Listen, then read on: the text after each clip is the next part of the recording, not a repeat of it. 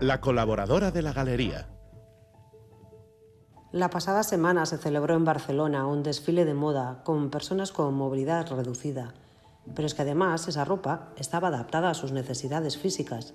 Los diseños eran de Manuel Bolaño para la firma Free From Style y sucedió en la 31 edición de la 080 Barcelona Fashion. Las y los modelos han desfilado en silla de ruedas, con muletas, con prótesis, con enanismo o con algún miembro amputado. Sin duda una imagen insólita en una pasarela de moda, pero al mismo tiempo un escaparate magnífico para dar visibilidad a la diversidad y la reivindicación por la igualdad de trato.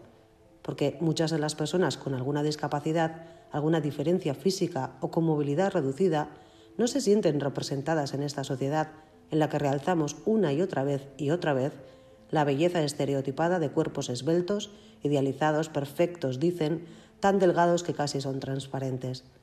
De ahí que me haya llamado la atención de la iniciativa 080 Barcelona Fashion, porque en estos días en los que oficialmente estamos inmersos en campaña electoral, como si la previa no hubiera sido suficiente, oiremos a las y los candidatos prometer y prometer, pero no siempre para todas y todos.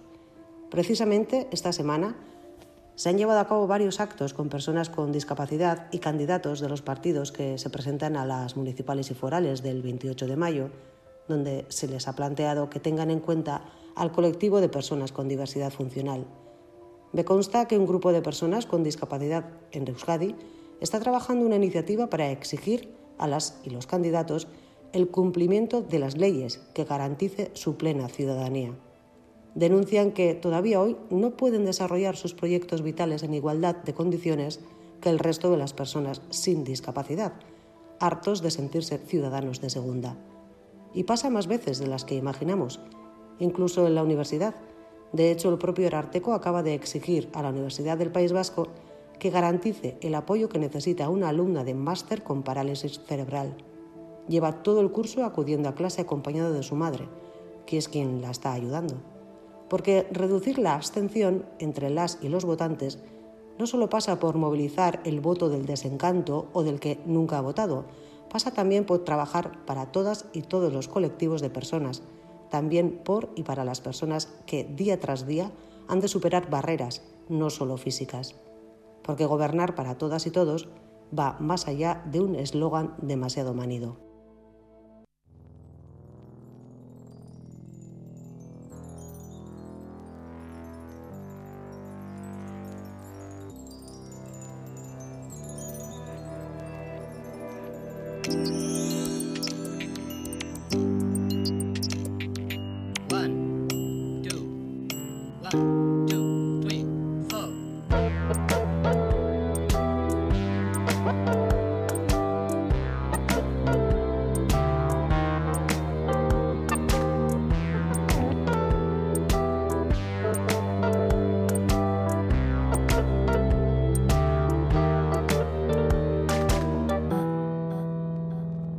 La Galería, con Bego Yebra.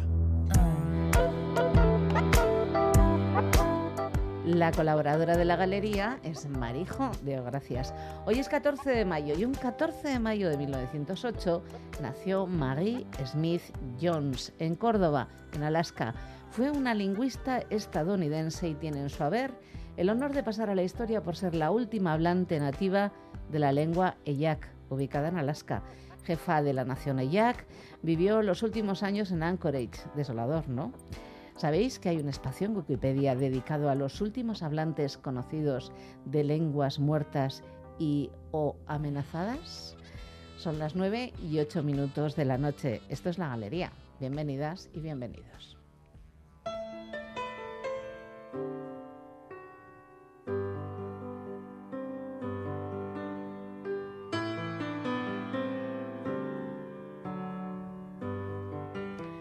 Pues además de Marie Smith, hoy ha cumplido años, Patrick Bruel. Buena excusa para hacerle un huequito a la chanson, ¿no? Ailleurs, coup, café, d'en bas. Que t'allais peut-être partir, et peut-être même pas revenir. En tout cas, ce qui est sûr, c'est qu'on pouvait en rire.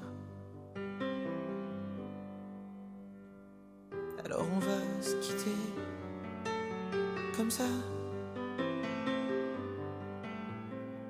Comme des cons devant le café. Non, bas. Comme dans une série B. On est tous les deux mauvais. On s'est moqué tellement de fois des gens qui faisaient ça.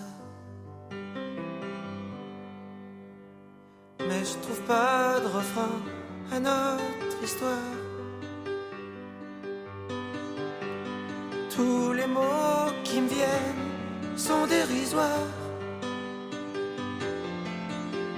Je sais bien que je l'ai trop dit, mais je te le dis quand même.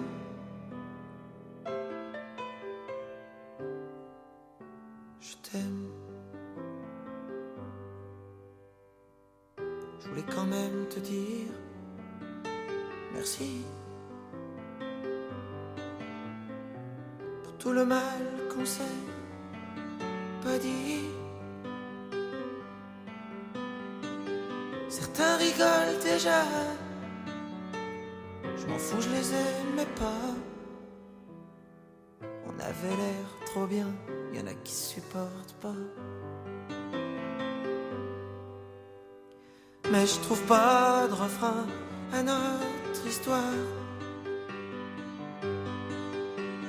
Tous les mots qui me viennent sont dérisoires. Je sais bien que je te l'ai trop dit. Je te le dis quand même.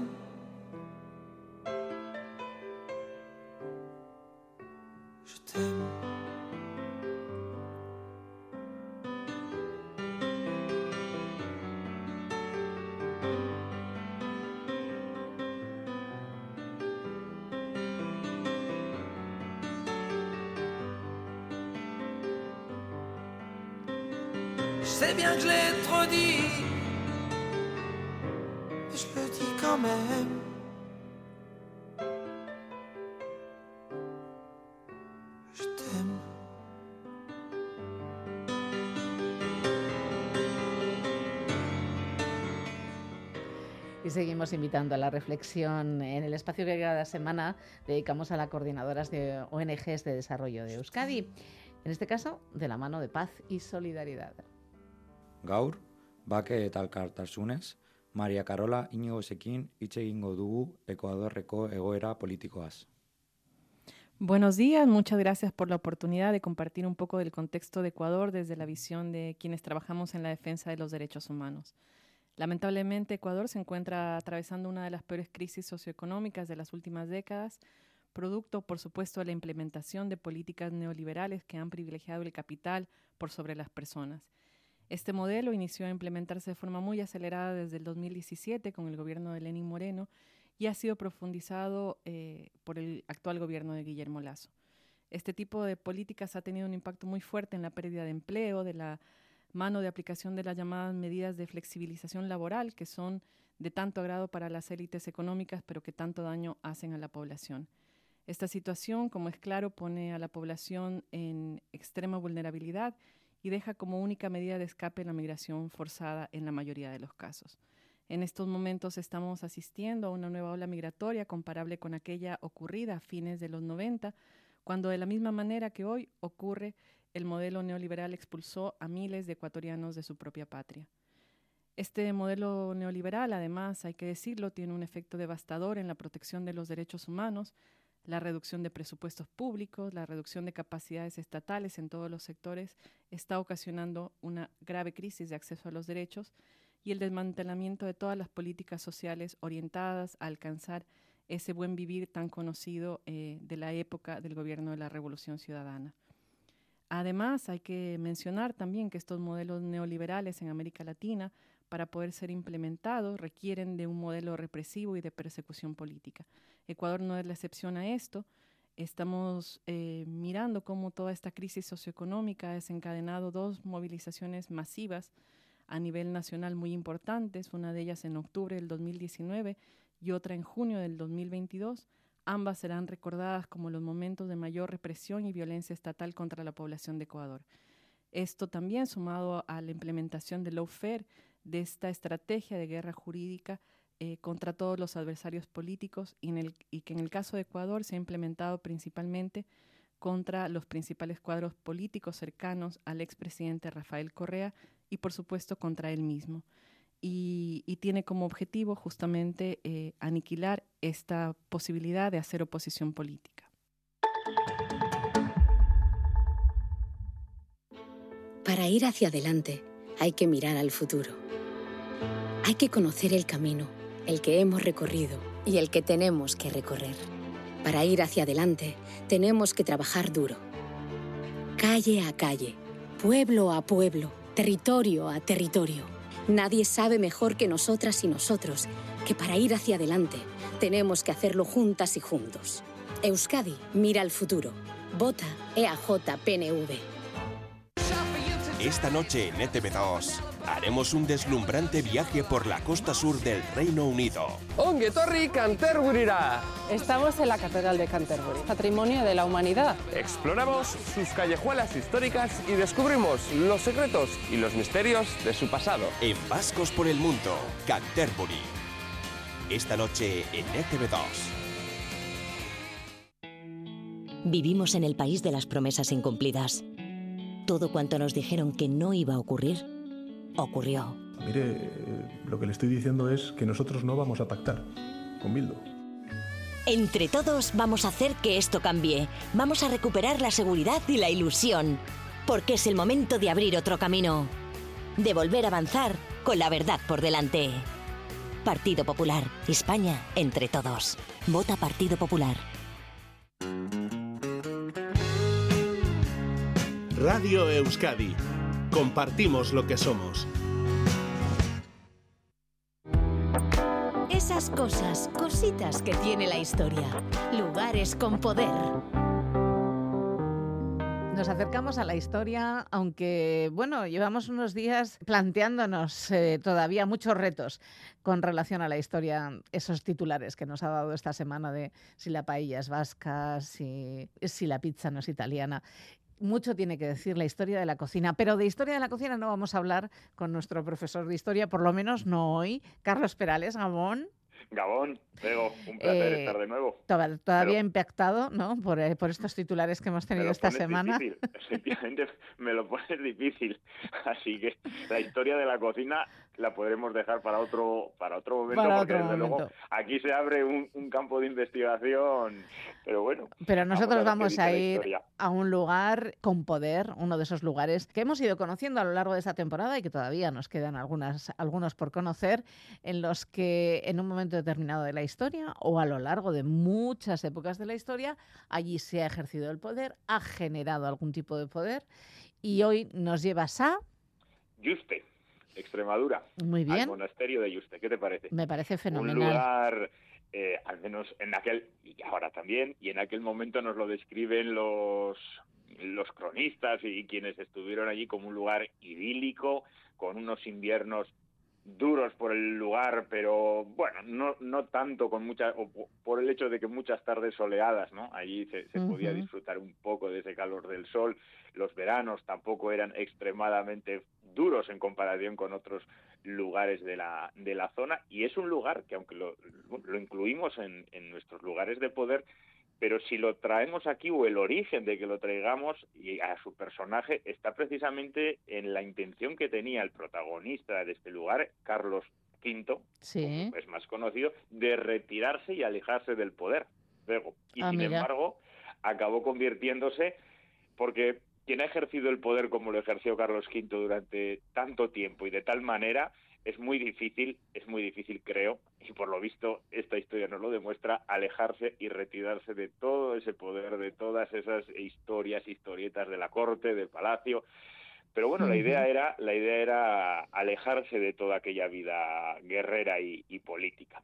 El 3 de febrero de 1557 llega el emperador Carlos V, o Carlos I, que también lo podemos encontrar, Sí. a las puertas de este monasterio de Preciosísimo, por momento, cierto. Preciosísimo, efectivamente. y restaurado y muy, bueno, mm, reformado porque como vamos a ver estuvo a punto de, de desaparecer lo que hoy podemos contemplar.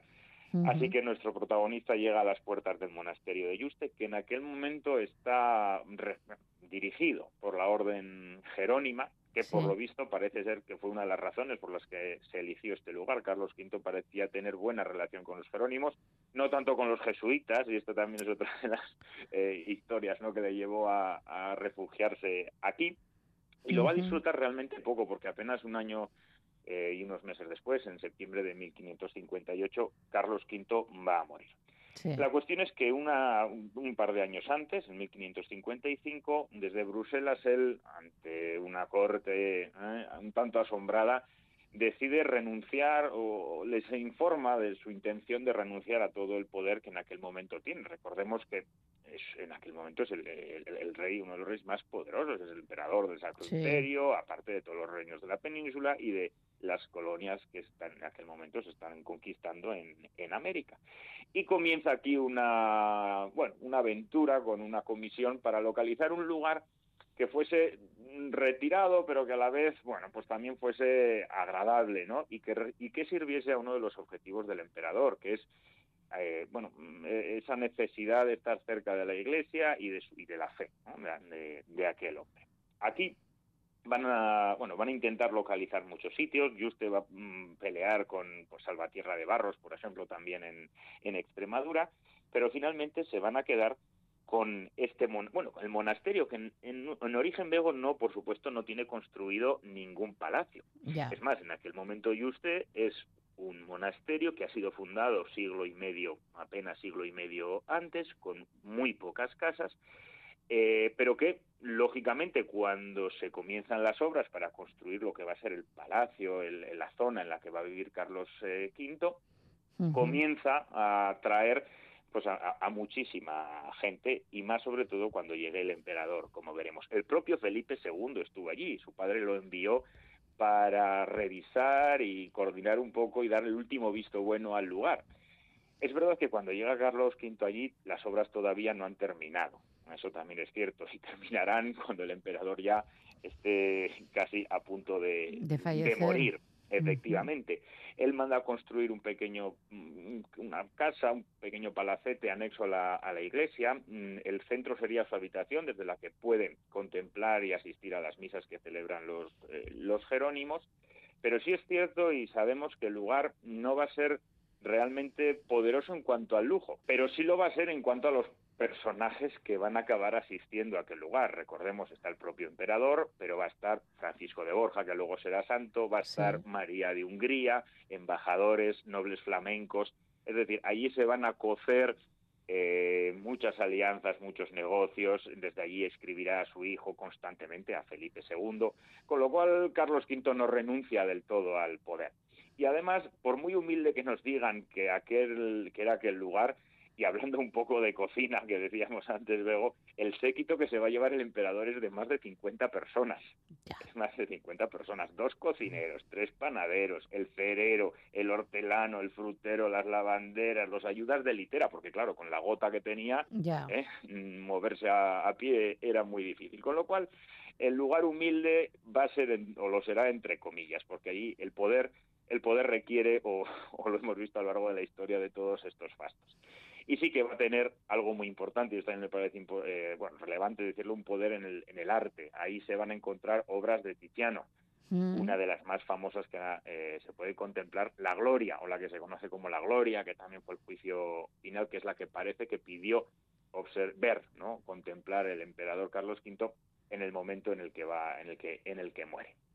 Este lugar, una vez que, lo, que muere Carlos V, aunque sea enterrado allí, luego su hijo se lo llevará al Escorial, y además en la guerra de independencia va a ser arrasado. Un incendio lo, destruirá casi por completo y posteriormente la desamortización de Mendizábal lo va a sacar a la venta, a punto estuvo de comprarlo Napoleón III. Vaya. Imaginemos cómo hubiera sido otra historia si hubiera sucedido, pero finalmente un, un, noble español se hizo con él y luego lo cedería al Estado y pasó a patrimonio nacional. La cuestión es que Yuste, aquel remanso de paz de los eh, Jerónimos, luego va a acabar convirtiéndose en la residencia de Carlos V y pese a sus deseos de retirarse del poder, va a seguir ejerciéndolo porque entiendo que le costaría mucho, que tiene que costar mucho alejarse de toda aquella vida ¿eh?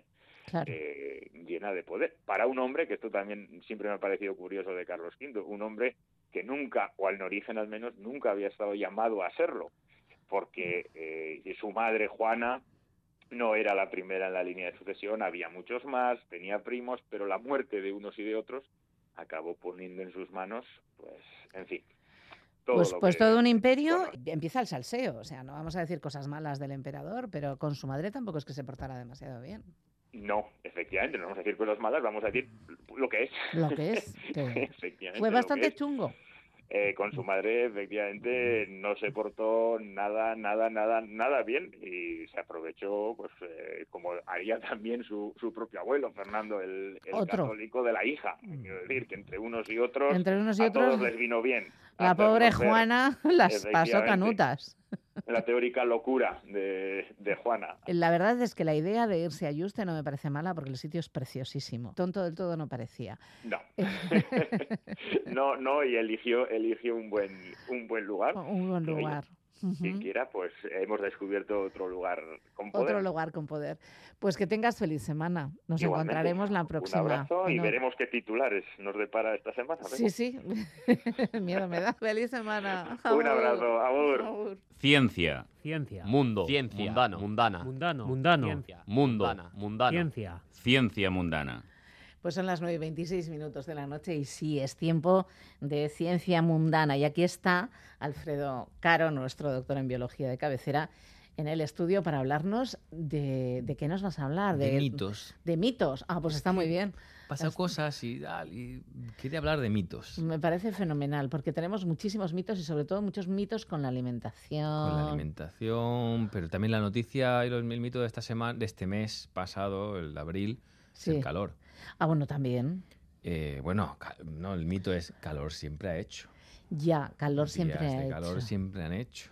Y, y qué más da 0.666 eh, más de temperatura. Mm, eh, sí importa. El cambio, o sea, el clima siempre ha cambiado durante la historia de la Tierra. Todos estos son mitos. Y es verdad que de esto hemos hablado mucho. De otros que voy a comentar luego no, tan, no hemos hablado mucho. Y es de nuevo el cambio climático. En abril, Córdoba ha alcanzado 38,8 grados. Eso ha sido una barbaridad. Eso ha sido una barbaridad. Em, la temperatura de la superficie del mar en abril ha estado 0,66 grados, nada, ni un gradito. Más alto y es la más alta de la historia desde, que, hay registros. Esta, esta frase de desde que hay registros, está doliéndonos muchísimo porque hay gente que te dice, bueno, nunca se sabe lo que pasó antes, ¿no? Sí se sabe. Tenemos, hay métodos, eh, hay muy buenos estudios. Eh, de hecho, de ahí sale el que se sepa que la probabilidad de que esto pase al azar, porque el clima es así, es muy baja y lo que ha pasado en abril eh, es 100 veces más probable por el cambio climático. Y es 100 veces más probable por el cambio climático causado por acción antropogénica. Pero en realidad ha sido los últimos 200 años en los que es el, ese CO2, ese anhídrido carbónico, creado por la combustión eh, pues de carbón y luego de derivados del petróleo, lo que ha causado es efecto invernadero que ha hecho que la, que la Tierra acumule una energía de miles, no, de cientos de miles de bombas nucleares de las más energéticas. Em, sin embargo, todavía hay retardistas o negacionistas. hay, hay, algunos que llaman negocionistas eh, que dicen que esto puede ser por casualidad. ¿no? Ya. Em, hay un estudio rápido de atribución, que bueno, es que es una otra agrupación de, científicos y científicas que es, la World Weather Attribution, que básicamente es el, grupo de atribución mundial de, sobre el clima, eh, que, concluye que estas temperaturas extremas, no solo en España, eh, Portugal, Argelia, Marruecos, bueno, ayer hablaban de, en, Canadá, eh, que hay 20 grados por encima de, la temperatura media, Eh, esto está causado por el calentamiento global, causado a su vez por el- la combustión, ¿no? por, el CO2. ¿no? Y, esto va a seguir así. Y, y yo, ¿por qué me, pre- me pregunto por qué en este momento, con el cambio climático, con todas las certezas que tenemos en ese sentido, o sea, quitémonos de los mitos, con todas las certezas que tenemos en ese sentido, no se ha conseguido lo que se consiguió en su día con la capa de ozono? La capa- Que hubo un acuerdo. Sí, Un acuerdo mundial. Y, se consiguió limitar. Y gente con gente tan extraña como Reagan.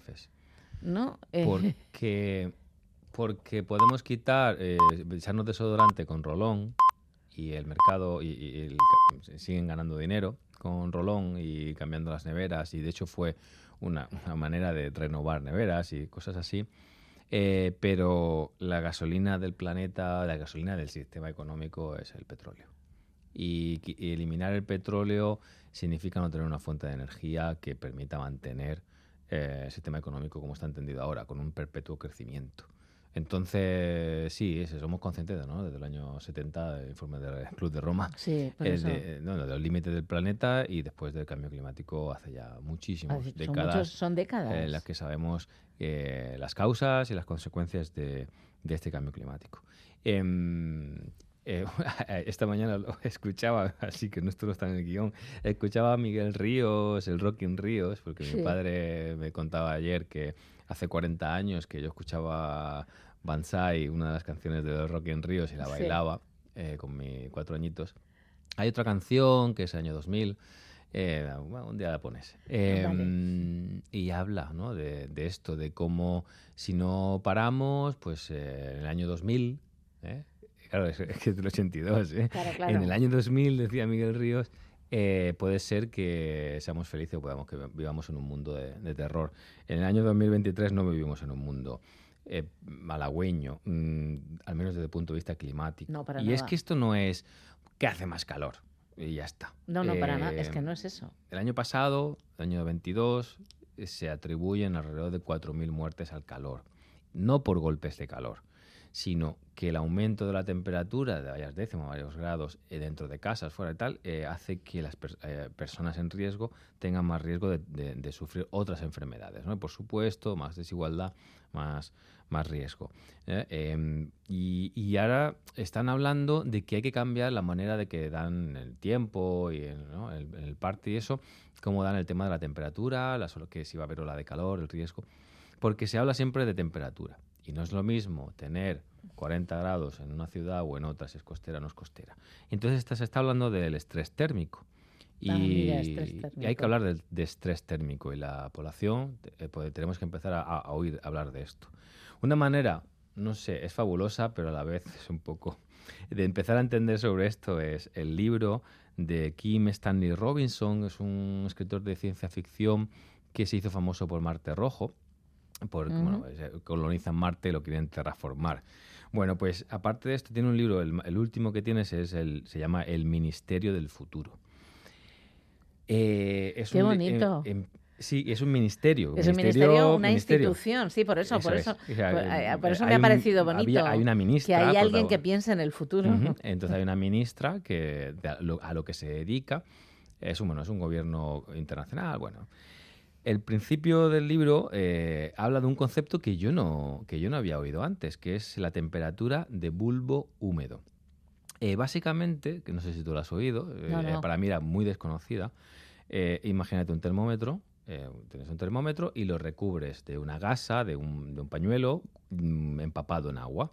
Sí. ¿no? Eso es el, el- el bulbo húmedo. ¿Qué pasa? Que se sabe que por encima de 35 grados de bulbo húmedo, o sea, si, ese termómetro te llega a 35 grados y supera, eh, a esa temperatura es eh, cuando hay 100, no es 100% de humedad, es algo menos, pero es una saturación de humedad, entre 80 y 100% de humedad. Eh, entonces, ¿qué pasa por encima del 35 grados? Que eso no es nada. O sea, mm, o sea no es nada. No, Mm, no, no para Granada, un poco más para Bilbao. eh, un poco más para Bilbao. De hecho, cuando hace mucho calor, eh, hay humedad, pues la sensación térmica. Mica, ta, ta, es y es desagradabilísimo, además. Pues es incompatible con la vida, porque el organismo absorbe calor en vez de emitirlo eh, por evaporación, porque al- no haber evaporación lo que hacemos es de la humedad ambiental que está por encima de 35 grados, nuestra temperatura debe ser 36, medio, 37, pues absorbemos calor. Al absorber calor, eh, pues shock térmico y, y muerte bastante...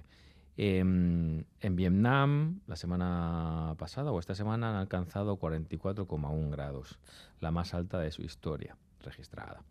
Y Eh, además, cuando hablamos de 44 no es en el termómetro de casa. En el, Eso. termoso de- en el Estamos termómetro de de- casa pueden ser 50. fiables, estamos hablando de De- temperaturas en espacios controlados, Eso que no es. le da el sol, no sé qué, bueno, ¿no? eso es. Eh, esto, hace, esto va a hacer que si seguimos con esta dinámica de descompensación de todo, mm, de todo el clima, eh, que haya zonas del planeta que realmente sean inhabitables. Y no va a ser el desierto del Sáhara, eh, van a ser zonas costeras, húmedas, etcétera, ¿no? Entonces, bueno, hay que empezar a tener en cuenta que no solo tenemos que fijar la temperatura, por ejemplo, en Bilbao y en zonas costeras, sino también el estrés térmico. ¿Qué, qué recomiendan siempre para evitar el calor? Eh, pues hay que hidratarse. ¿Y qué recorrimos muchas veces? Pues a la latita de cola o a la latita de, de Sí, cualquier de- gaseosa azucarada, ¿no? Y ese es otro mito del que yo quería hablar. Bueno, bueno, aparte del Primero- estudio que me ha explotado un poco la cabeza, porque siempre me ha gustado esto, y es que eh, han encontrado un montón de plastificantes en todo tipo de bebidas azucaradas y no azucaradas. El az- plastificantes, ¿qué estás diciendo? ¿Qué me estás contando? los plastificantes ¿Qué son los son plastificantes? ples- microplásticos, pero disueltos. O sea, Ah, bueno, esos que tenemos en el cerebro, leí el eh, otro día. Tenemos en todos sitios, en la orina se han detectado. Eh, uno de ellos es el EHDPP, que ni siquiera he buscado lo que significa. Bueno, son cancerígenos, disruptores endocrinos, etcétera, etcétera. Bueno, en la botella de cristal viene hasta, se ha, se ha detectado también, no solo por el azúcar, sino por el plastiquito que recubre la, la tapa de metal, la tapa Sí. eh, de, de las botellas de cristal. Eh, bueno, pues otro riesgo más añadido a, a que son los plastificantes, que son disruptores endocri- endocrinos. Pero una de las cosas que no había hablado en el programa es del, del azúcar. Y en mi entorno siempre el azúcar es un tema muy recurrente. Y yo, si de algo me he podido así especializar en biología y sigo trabajando en ello acti- muy, muy activamente, o sea, mi trabajo es eso, es azúcar, glucosa, de metabolismo, eh, es el azúcar. Y hay A ver. muchos mitos en torno al azúcar. Pues muchísimos. Muchos. Bueno, ahora es eh, el demonio. ahora el azúcar Vale. es el demonio. Claro, lo era una temporada que se convirtió, era el colesterol, ¿no? Y, Sí, y ahora es todas el las azúcar. grasas, y ahora es el azúcar, y en cierto modo sí. Pero claro, ¿qué es el azúcar? no? Eso. Eh, ¿Qué en primero, pero ¿qué- planteamiento, ¿qué es el azúcar? ¿Qué es el azúcar? El azúcar, tal como lo entendemos, es la sacarosa. Eh, yo creo que mm, el azúcar es el componente biológico eh, más abundante en la, en la bio- en la naturaleza, en la, bio- en la biosfera.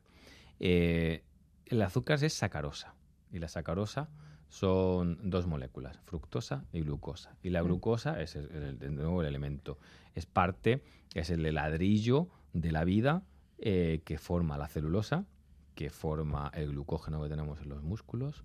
eh, vamos, básicamente toda la energía que produce una, una planta a partir del sol, como, como coge ese carbono atmosférico y lo, y lo convierte en, en materia orgánica, es a través de glucosa, que esa glucosa, Glucosa. la- se- se- en forma de ladrillos, como si hicieras una pared, eh, se hace la, el- pues, la celulosa de las plantas y también el, el glucógeno, ¿no? que es lo que tenemos en los músculos.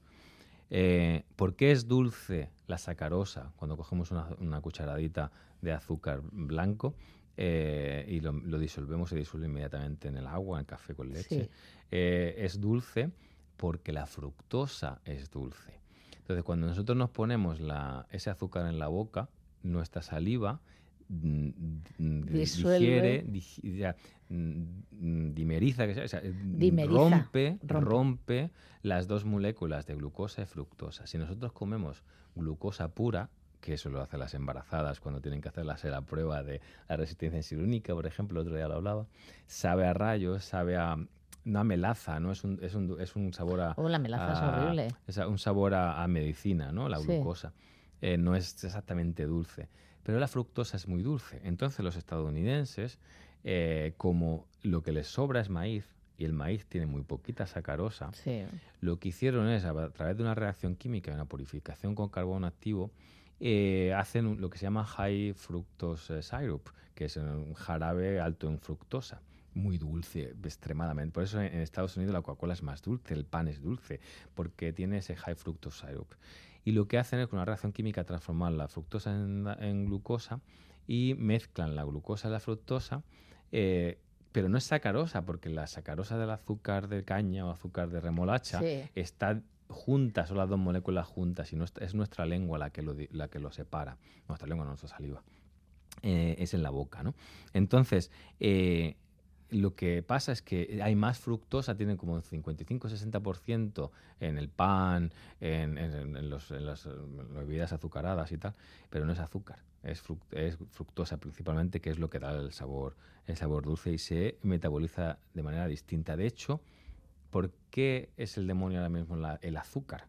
Ujú, ¿por Porque qué? el azúcar, la glucosa, no la fructosa, cuando nosotros nos metemos 50-50, o sea, mitad fructosa, mitad glucosa, la glucosa lo que hace es activar unas células que tenemos en el páncreas, que se llaman células beta, y esas células beta producen insulina. Inmediatamente detectan cuánta glucosa, no Neces- azúcar, ¿eh? Lo que pasa es que siempre decimos, tienes el azúcar alto, glucosa, no azúcar. Eh, la detectan que tenemos más de X eh, gramos por litro y, eh, o sea, y enseguida empiezan a liberar insulina. Esa insulina manda a todo el organismo, y esa es una cosa de, estamos hablando de segundos, manda a todo el organismo la orden de esa glucosa hay que retirarla de la- del torrente de la sangre porque es tóxica. Las personas que tienen diabetes y tienen glucosa alta de manera crónica o aguda se pueden quedar ciegas, por ejemplo. ¿no? Es una de las, de las cosas que hace, ¿no? Em, entonces esa, esa insulina eh, lo que hace es, por un lado, si hay un pico, o sea, si, si, hay, si aumenta muy rápido, o sea, la tasa de aumento de la insulina es la que nos hace, la que le dice a los músculos y al hígado que transforme esa glucosa en ácidos grasos o en glucógeno. Entonces, cuando nosotros comemos azúcar refinada, en vez de un, pa- un pan de centeno de, de absorción lenta, porque no olvidemos que todos los hidratos de carbono están compuestos de azúcar Todos. Incluida la avena integral, incluida, incluida la panela, la panela, el azúcar moreno, la miel, todo, La todo- stevia. La, este- la stevia es un edulcorante. Ah, sí, ¿eh? La stevia es un edulcorante, tiene sabor dulce, pero no es, no es glucosa ni fructosa, no es, no es sacarosa. O sea, es, es distinto. De, esto, de eso está regulada porque creo que tiene algún efecto. Algún día te busco información Sí, sobre sí, la stevia. no, no mola mucho el sabor. Eh, no es el dulzor, es, una, es un edulcorante no artificial, en este caso natural. Es natural, sí, pero sí. no, pero, o sea, viene de las plantas, pero no es sacarosa, no libera insulina. Entonces, lo, lo importante que uno de los mitos es, ah, pues yo tomo azúcar moreno, o yo tomo panela. Panela, lo que, lo que no lo sepan, pues es un azúcar de caña muy poco refinado. O sea, Sí. la melaza, lo- lo- la- el zumo de la caña eh, eh, que se cristaliza, pero que no se le han quitado las impurezas. La miel es puro azúcar, como diría un latinoamericano, puro azúcar. Y ese azúcar, bueno, pues eh, tiene un sabor distinto porque tiene restos de las flores y restos de incluso de bacterias. Por eso los niños menores de dos, uno- un año seguro no pueden tomar miel porque tienen muchas bacterias. Em, y, pueden tener, ahí hay un debate muy interesante, que yo creo que no está resuelto, de esos componentes fenólicos y vitaminas y cosas que tiene la miel, hasta qué punto son efectivos realmente eh, al resfriado, para, ¿no? para las cosas que nos tomamos la miel. Ahí hay un debate sobre, ¿es homeopatía o no es homeopatía? Yo no lo tengo todavía claro, no he visto ninguna evidencia clara. Bueno, siguiendo con el tema del azúcar, que es, como te digo, es una de las cosas en las que trabajo y me apasiona mucho, el tema es si es, si, si- si- es la cuestión de la diabetes. Claro. Hay dos tipos de diabetes. La diabetes tipo 2, que es la que normalmente eh, se tiene cuando eh, se es mayor y que tiene que ver con una resistencia a la insulina. O sea, nuestro cuerpo produce insulina porque ha estado muchas veces nuestro- Trabajando mucho. trabajando mucho, porque le hemos dado muchos picos insulínicos, porque después de comer nos metemos una panzada de fruta. Con La fruta, no- la fruta es azúcar. ¿Vale? Eh, tiene vitaminas, tiene mucha agua Y tal. azúcar. Eh, tiene azúcar. Y una manzana es azúcar, y lo que pasa es que también tiene fibra, entonces hace que se absorba más lento y los picos insulínicos sean más lentos. Por eso es mejor comerse una naranja que beberse un zumo de naranja. Cuando Sí, te señor. comes una naranja, al tener fibra, la, insu- la insulina liberada por la sacarosa de esa naranja es más lenta eh, que la liberada con el zumo. Y así, pues, hace ya un siglo, otra de las cosas por las que quería hablar de esto, hace, hace un siglo que se descubrió la insulina y se sintetizó. Al principio se mataban muchísimos eh, cerdos para concentrar esa insulina. Hoy se hacen sintética. Sin mal. embargo, la mitad de los eh, diabéticos del mundo no tienen acceso a insulina para controlar la glucosa que tienen en la sangre, eh, porque están dominadas por tres farmacéuticas. Por eso no tienen. Por eso no tienen, ¿no? El tema del azúcar es un tema apasionante. Es un tema apasionante, ya veo, ya veo. Y bueno, ¿es el demonio? Eh, bueno, hay que tener De cuidado. vez en cuando te puedes comer un pastel. Sí, claro. Sí, ¿no? Por tu cumpleaños y, y en fiestas de guardar, pero muy guardar. Al final, no tomar azúcar va a ser, va a ser peor el remedio que la Que la enfermedad. por eso. no, pero hay, hay cantidad de gente que se está quitando completamente. No, tampoco es eso, no ¿verdad? es eso, también es un elemento fundamental. La cuestión es con qué te comes eh, lo que tenga azúcar. De acuerdo, vale, pues luego no lo untéis. Eh, Que tengas feliz semana, Alfredo. Gracias, Bea, hasta la próxima. Territorio musical. Gure música. Euskal música. Pues es la despedida del fin de semana, la que tenemos cada semana con Andoni Imaz, con Badoc y con la música que se hace en euskera en Euskal Herria. Gabon, Andoni. Buenas noticias para la música en Euskadi, ¿no? Buenas noticias. Sí, ¿no? Porque, porque tú traes canciones. Si traes canciones es que hay novedades. Si hay novedades es que entre ellas seguro que hay algo bueno. ¿no? Sí, siempre, siempre hay algo que. Es un causa-efecto inmediato. Y además es que mujeres. Sí, mujeres protagonistas. Esta semana también hemos visto a, a Yura Rentería con el. Bueno, todavía no recogiendo el premio, pero. Sí. pero sí anunciando que, que van a recoger el Agarra, Sí, que es una alegría. Muchas mujeres protagonistas. Sí, y te digo que nosotras eh, no la vamos a poder emitir todavía porque la galería está ha sentido ahí un recorte futbolero importante, pero tenemos un- una charla con Anari que grabamos esta semana que es un lujazo. 25 años cumplió el año pasado eh, Anari y queríamos hacerle un mini homenaje y tenemos una charla por ahí súper bonita con muchas canciones y con muchas historias. Eh, hay muchas mujeres haciendo cosas muy interesantes en la música en Euskal Herria y está bien que haya todavía nuevas más, que es lo que nos traes, me imagino. Exacto, exacto. Una cantante nueva que, que lo está petando, que no para de, de tocar en, en conciertos, en festivales. Hola Jane Ciarte, que publicó su primer disco el año pasado para Durango. Sí. Eh, un disco muy interesante que creo que se ha escuchado bastante también, con canciones pop muy con una producción muy cuidada, muy bonita, con muy buenos músicos, acompañada de buenos músicos. Y esta semana ha publicado un single que se llama Denak Begira Daudelaik. Y bueno, sigue con su estilo pop, reivindicando un poco su, su sitio. Y bueno, a ver qué te parece. A mí me ha parecido muy bonito.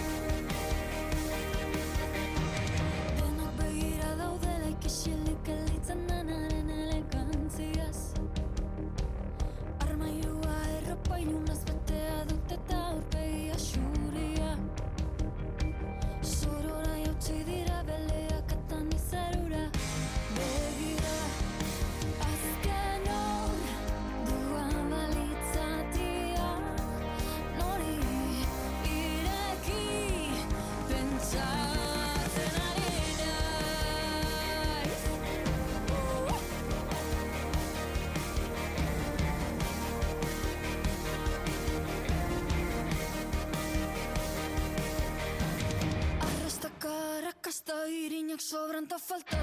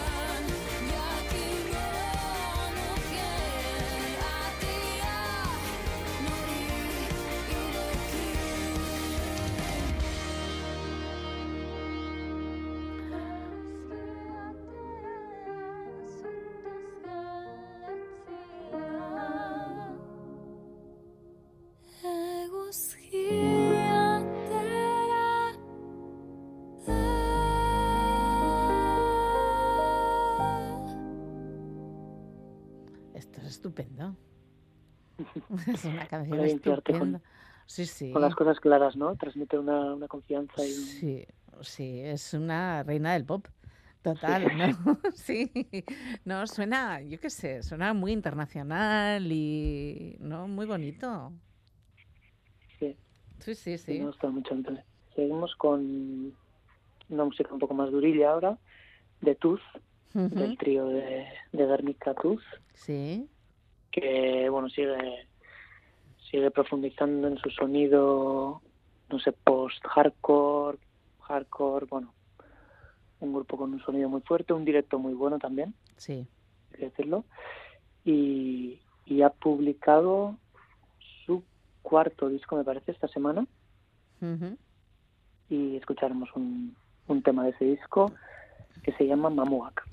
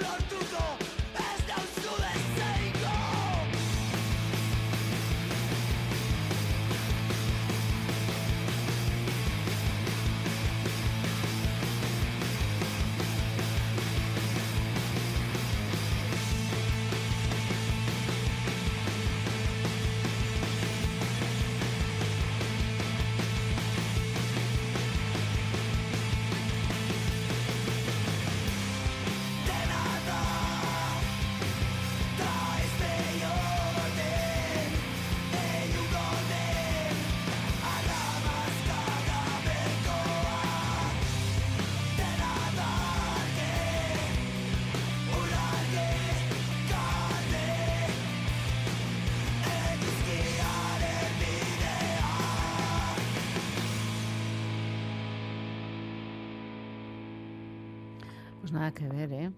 ¿Eh? Nada que ver. Es el- Está muy bien porque es lo- la suerte que tenemos, ¿no? En este pequeño país en el que encontramos todo para todos y para todas, ¿no? Exacto. Y también está muy bien. Sí, sí. El, el pop de, de la Arte o la contundencia de... Sí, sí. Sí, es contundente, pero, pero bueno, también tiene musicalidad y bueno, no es Sí, no, no es aporrear guitarras por aporrear guitarras. No, no, no. Nada que ver. Ujú. Bueno, la verdad es que la semana ha estado interesante. No sé cuántas novedades os han llegado. ¿Cuántas os han llegado? Pues igual tienes... esta, sí. esta semana ha habido algunos discos, ¿eh? Todavía, ¿eh? Sí, sí, O sea que parece que todo el mundo tiene que dejar un poquito para más adelante, ¿no? Para empezar curso, porque ya al final del curso suele costar un poquito más. Eh, y además es que llegan discos, no solo singles, que eso también es interesante, ¿no? Sí, es verdad, es verdad. Sí, se siguen produciendo obras Obras completas. completas y... Ah. Sí, porque esa sensación de, de ir acumulando singles y, y que luego no le encuentras un sentido, ¿no? También, también a algunas, por lo menos, nos eh, descoloca un poquitín. Pero bueno, eh, vamos con el clásico que, bueno, me apetece muchísimo escucharlo, la verdad. Me has mandado el guion y me ha encantado la idea. Cuéntanos, ¿por qué Valerdi Valerdi? Valerdi, Valerdi, pues esta semana hemos sabido que, que el sello GOR, el mítico sello GOR de, de Iruña, echa el cierre en, en otoño, Vaya. porque bueno, ya se jubila el último de, de sus creadores, de los hermanos Goñi. Pachi Goñi. Y, y bueno, pues qué mejor ocasión que esta para, para volver a Valerdi Valerdi, porque justamente, bueno, Pachi Goñi, Marino Goñi tocaron en Valerdi Valerdi en su primera etapa y Sí. la el primer disco de Valerdi Valerdi fue una de las primeras referencias que publicó Gore. Así que ahora volvemos a ese, A ese momento. disco y al tema Petigaste. Buah, pues perfecto. Nunca mejor. Por cierto, eh, van a publicar algo antes de cerrar. Pues no, y es curioso que la última referencia que han publicado es lo último de Valerdi Valerdi. Así que digamos que se cierra. Bueno, es que han cerrado el círculo, está claro. Está claro, pues con Valerdi, Galer- Valerdi y Betty Gaste nos vamos. Que tengas feliz semana. Nos encontramos pronto. Agur. Agur, Saindu. Y a todos y a todas, pues nos encontramos la próxima semana. Será un ratito. Que tengas feliz semana. Agur, amigos y amigas.